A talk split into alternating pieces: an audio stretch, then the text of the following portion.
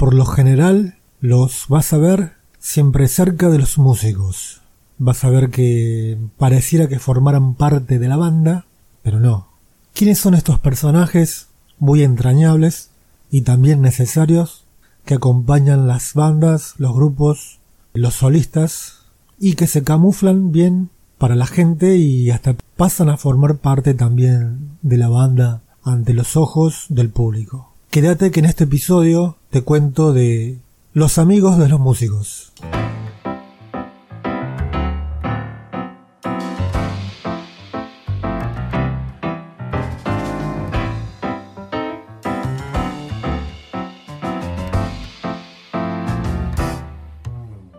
No pretendo ser tu guía espiritual, incitar suicidios en masa, ni fundar una nueva iglesia. Solo voy a contarte mi experiencia y hablarte de cosas que por lo general no te cuentan en los otros canales. Brindarte mi opinión, que sepas con qué y quiénes te puedes encontrar en el camino a ser artista. Sí, voy a ser tu gurú y eso es apenas lo mejor de lo peor que puede pasarte. Podrían ser tranquilamente la versión masculina de las groupies, pero no. Ellos no tienen sexo con los con los artistas. Son muy necesarios, eh, se camuflan bien, como dije en la presentación. Y en el mes del amigo que casi ya se va, a la fecha que estoy grabando este podcast, pienso que nadie por lo general los ha nombrado hasta ahora. Y era hora de que alguien les haga cierto honor. Y acá estoy yo para ello. Los amigos de los músicos, o el amigo del músico, que siempre anda rondando la banda, por lo general comienza siendo amigo de uno o de un par de los músicos y termina siendo amigo de todos. ¿Por qué? Porque es un personaje simpático. Es un personaje que siempre está ahí al alcance de la mano por si necesitas algo, y esto hablando como músico, luego de haber conocido unos cuantos, y sabes que el tipo no, no viene por la groupie, no, el tipo no va al baile en tren de levante, el tipo viene a acompañar, creo que se siente importante también como el músico, sabe muy bien cuál es su lugar y muchas veces está ahí como apoyo logístico del músico. ¿En qué sentido? En el que siempre viste el tipo que tiene un trago en la mano y que viene y te convida.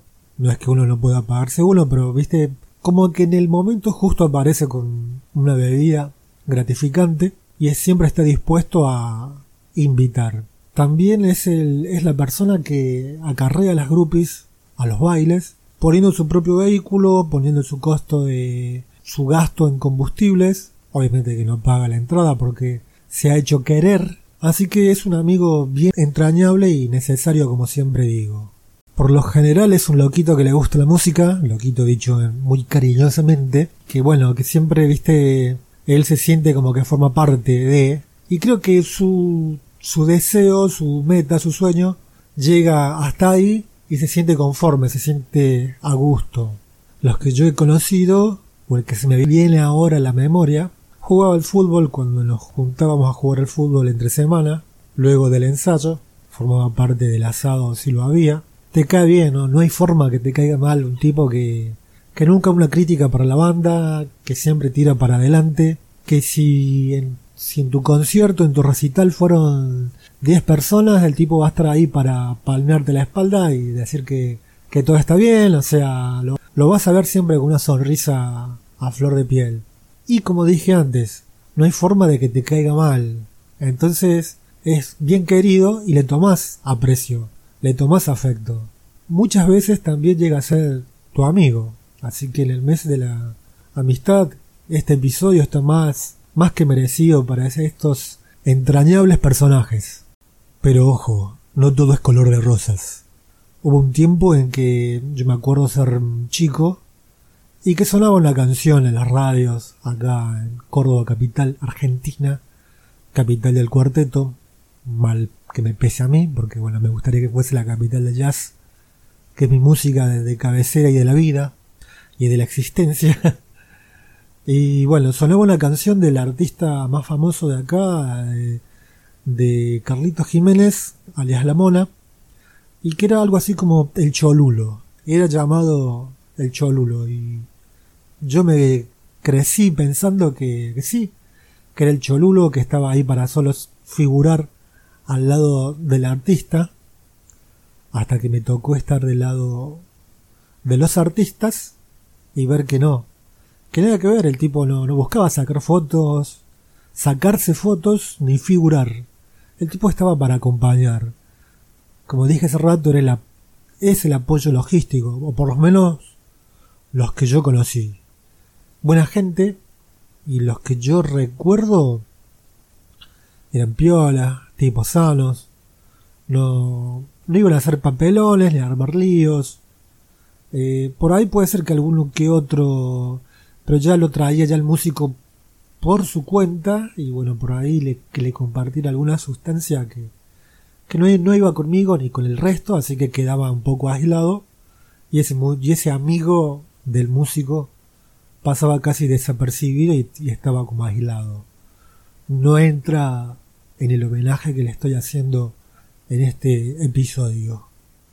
El primer amigo del músico que yo recuerdo, bueno, de ser chico, un morochito que vivía cerca de la casa de mi amigo Marcelo, bueno, él acompañaba y estaba haciendo el apoyo logístico, como digo, y más, en una grabación en un cassette, estamos hablando de hace muchos años, eso ya creo que no existe más, más que en la casa o en el ático o en el baúl del recuerdo de alguna casa seguro que hay. Y bueno, yo antes de cantar una canción se la dediqué a él. Este, pero y bueno, formó parte también, pero era más que todo amigo de mi amigo Marcelo, era amigo de él, y ahí por, digamos, por efecto colateral, también la ligué yo y terminamos siendo amigos conmigo, pero no tanto como con el resto del grupo. Después otro que recuerdo, este se llama Walter, es un amigo que, como siempre digo, siempre está dispuesto a ayudar a hacer el apoyo logístico.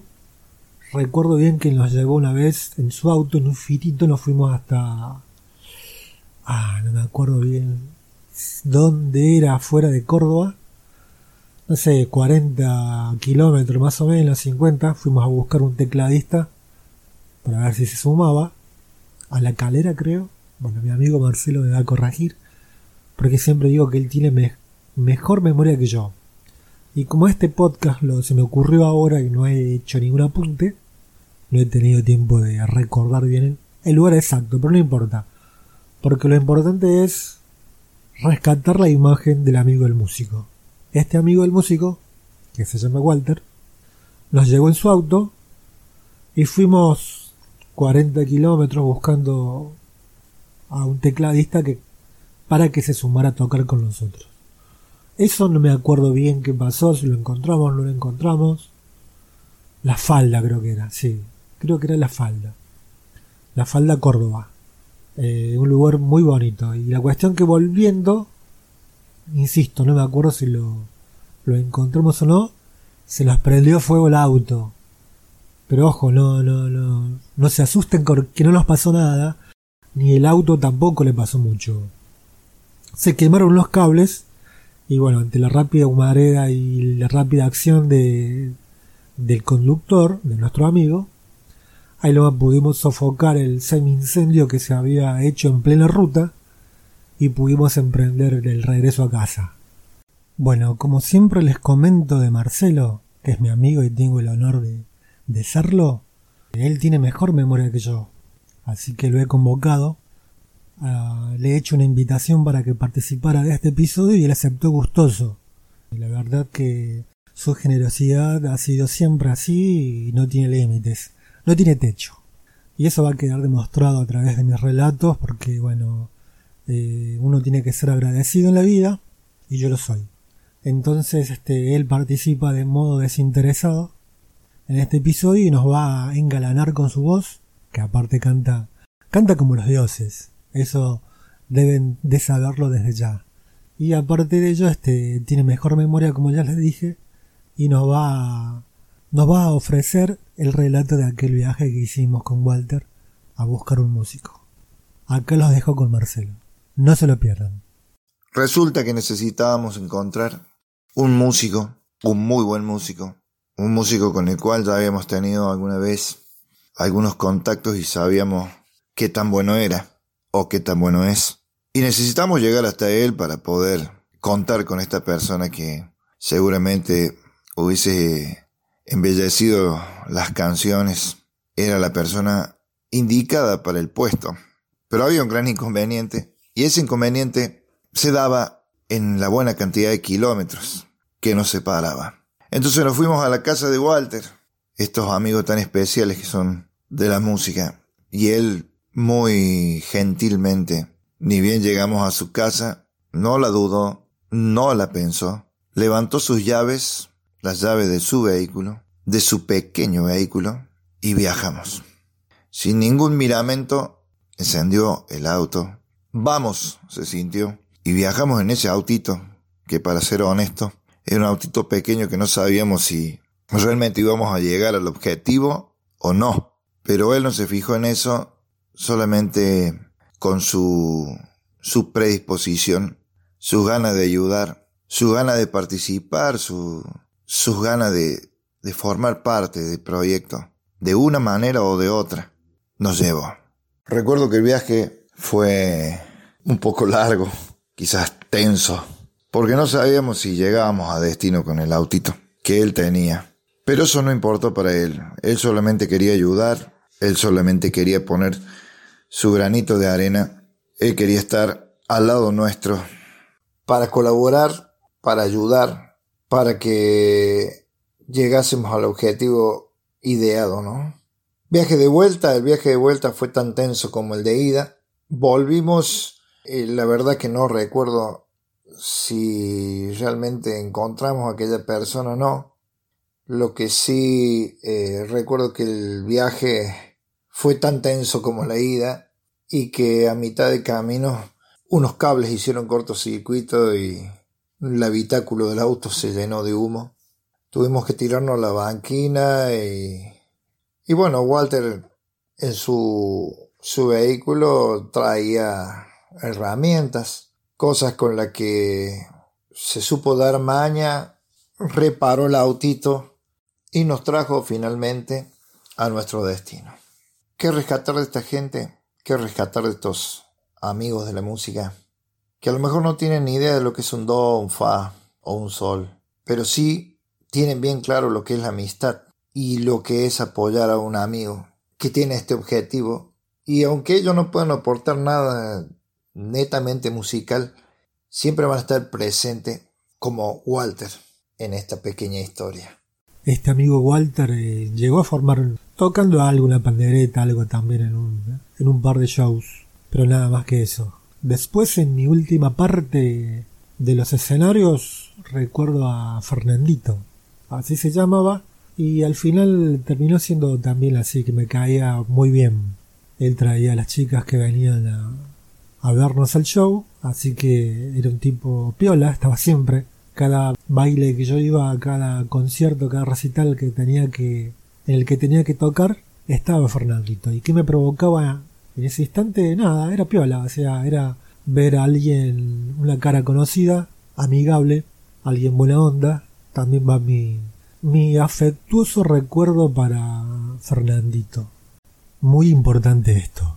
Rara vez el amigo del músico pisaba los ensayos. Porque tenía su trabajo, estaba trabajando, así que el tipo se aparecía solo los fines de semana. Siempre digo que en el ensayo debe reinar la total concentración.